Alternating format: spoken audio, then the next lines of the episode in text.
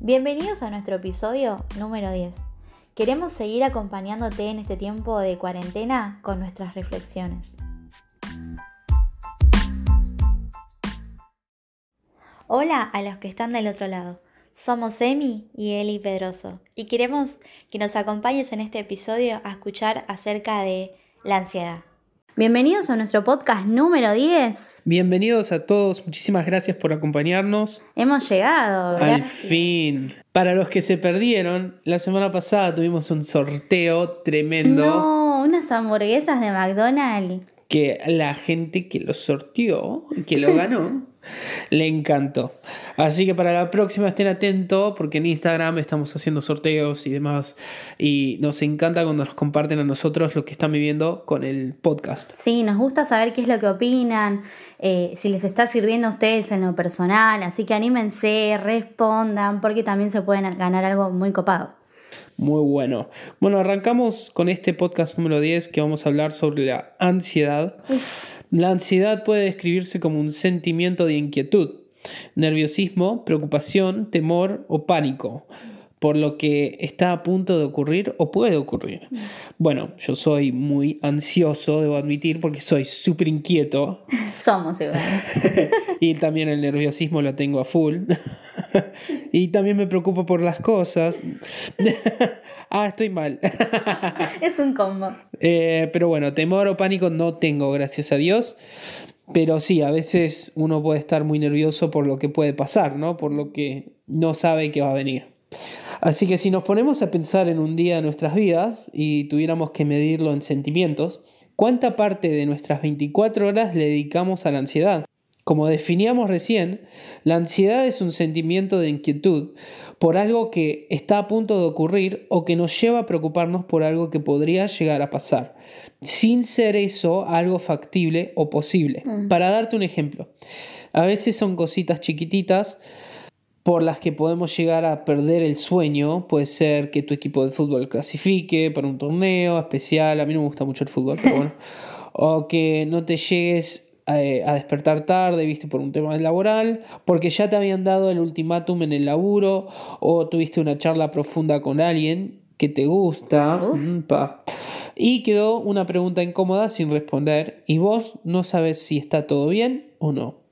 Esas son cosas cotidianas que a veces nos hacen estar ansiosos. Pero ¿qué pasa cuando estas cuestiones se vuelven más profundas y tienen que ver con el corazón? Con las emociones, con el sentimiento de no saber qué es lo que va a pasar en tu vida de acá a unos años.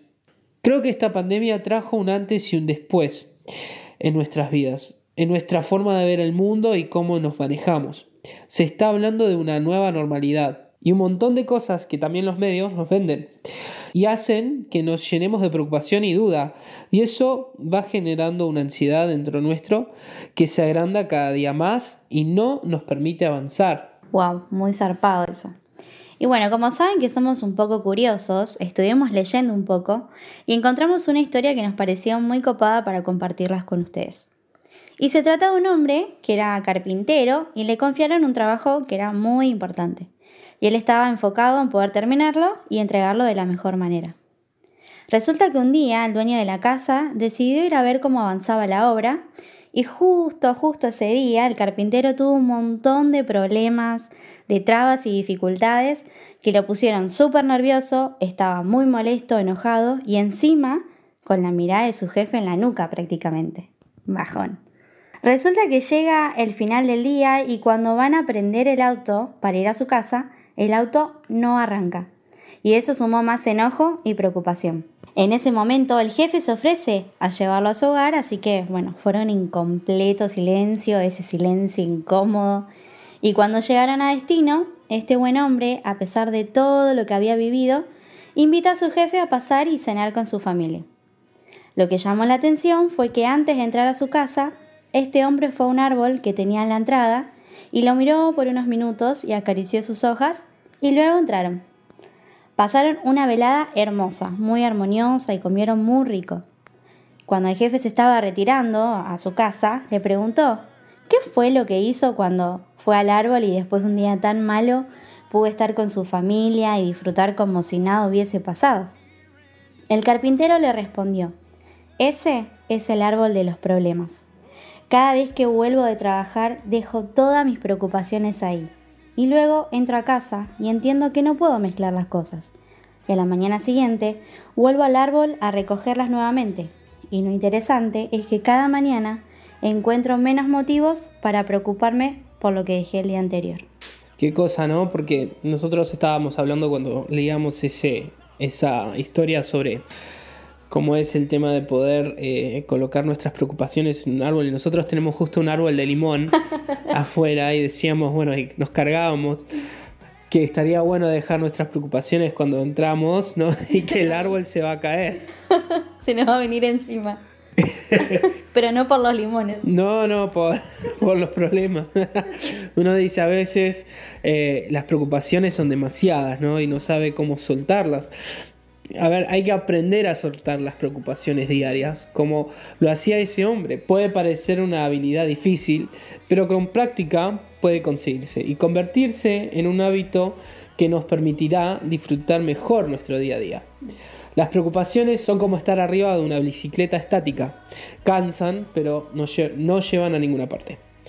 Cargar con esa mochila de preocupaciones durante todo el día genera estrés, angustia, ansiedad y gran malestar, creándose una bola cada vez más grande que fomenta la irritabilidad y la negatividad, además de impedirnos disfrutar del presente. Yo puedo decir que antes, cuando a mí me pasaba algo en el trabajo, yo siempre lo traía a casa. Uf. Siempre, ¿no? Si estaba enojado, si me pasaba algo feo, llegaba a casa enojado y no quería hablar con, mi esposa, eh, no quería pasar tiempo con ella, me quería ir a la habitación, quería estar solo, quería, no sé. ¿Cuál adolescente? Encerrarte en su pieza. Se olvidaba que estaba casado. Pero bueno, yo creo que uno tiene que aprender, también es parte de la madurez, ¿no? Uno tiene que ir creciendo en el sentido de que, bueno, esto no está solo. Obviamente, bueno, yo, yo me casé y, y ahora estamos juntos, pero uno no está solo, siempre tiene a alguien con quien puede compartir sus preocupaciones, ¿no? Tal cual, tal cual, es súper importante. La verdad que sí, que es importantísimo que en esos momentos donde nos encontramos así, podamos rodearnos de gente que nos haga ver cuán afortunados somos con todo lo bueno que nos pasa. A veces por nosotros mismos no podemos ver todo lo que logramos porque en el mayor de los casos las expectativas que generamos son tan irreales o tan inalcanzables que provocan mayor nivel de ansiedad en nuestro día a día. Por eso te animamos a que busques esos amigos, esas amigas que te tiran la posta, que te hacen saber que no todo está perdido, que ya hay un camino recorrido y que este no es momento de tirar la toalla. Esas amistades son las que nos ayudan, acompañan y que también nos enseñan de que tenemos que ser agradecidos en cada etapa de la vida, en las buenas y no tan buenas porque sabemos que aún en el proceso, en la angustia, en las ansiedades más grandes, no estamos solos. Y somos realmente afortunados de que hay quienes quieren acompañarnos y bancarnos, aunque ni siquiera nosotros mismos podamos poner en palabras lo que nos está atravesando. Y acá te voy a abrir mi corazón. En medio de una situación que estuve viviendo, una amiga me dijo, hey, estoy acá para vos. Aunque no pueda entender un 100% de lo que estás pasando, aunque la situación sea confusa, si querés que lloremos, lloramos, si querés que nos riamos, nos reímos, si necesitas enojarte, gritar, lo que sea, lo hacemos juntas, porque no estás sola. Y no te das una idea lo que esas palabras hicieron en mi corazón.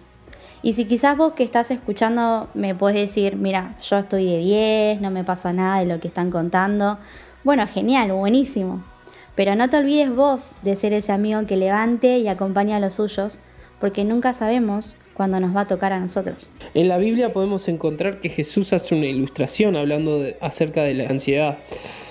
Miren los pájaros, no plantan ni cosechan ni guardan comida en graneros, porque el Padre Celestial los alimenta. ¿Y no son ustedes por Él mucho más valiosos que ellos? ¿Acaso con todas sus preocupaciones pueden añadir un solo momento a su vida? Si Dios cuida de manera tan maravillosa las flores silvestres que hoy están y mañana se echan al fuego, tengan por seguro que cuidarán de ustedes. Tremendo. Y eso creo que es clave.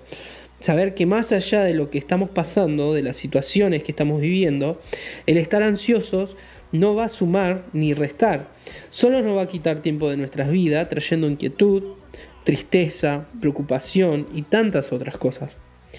Pero qué bueno es saber que Dios conoce cada detalle de nuestras vidas, sabe por lo que estamos pasando, aunque vos ni siquiera se lo digas. Él conoce tu corazón y sabe lo que te preocupa. Por eso queremos animarte en que este tiempo Dios pueda ser tu árbol de preocupaciones. Que cuando te sientas mal, cuando te sientas que se te viene todo abajo, puedas ir y contarle a Él cómo estás.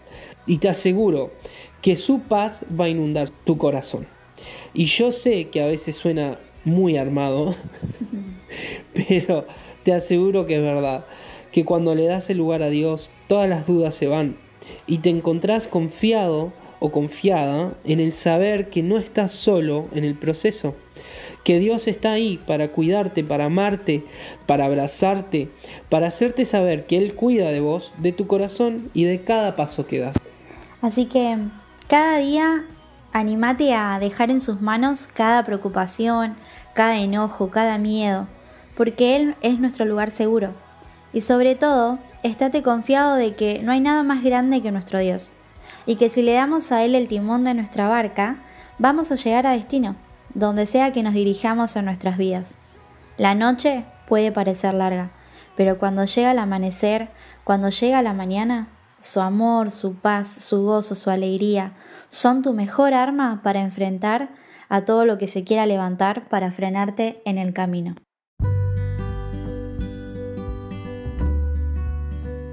Y si todavía no conoces a ese Dios del que estuviste escuchando, hoy es una oportunidad para que le des a Él el lugar en tu vida. Si quizás probaste con un montón de cosas y no funcionó, estamos seguros de que Dios va a darte lo que necesitas y Él va a llenar ese vacío que hay en tu corazón. Así que donde te encuentres, anímate a decirle a Dios que lo necesitas. ¿Sabes? Él está a una oración de distancia. Vos puedes hablar con Dios como si estuvieras hablando con un amigo. Invítalo a Él a tu corazón, invítalo a Dios a tu familia y vas a ver que las cosas van a ser diferentes. Si tienes alguna pregunta, alguna inquietud, si necesitas hablar con alguien, puedes encontrarnos en Instagram como Emily Pedroso. No dudes en escribirnos, estamos para ayudarte.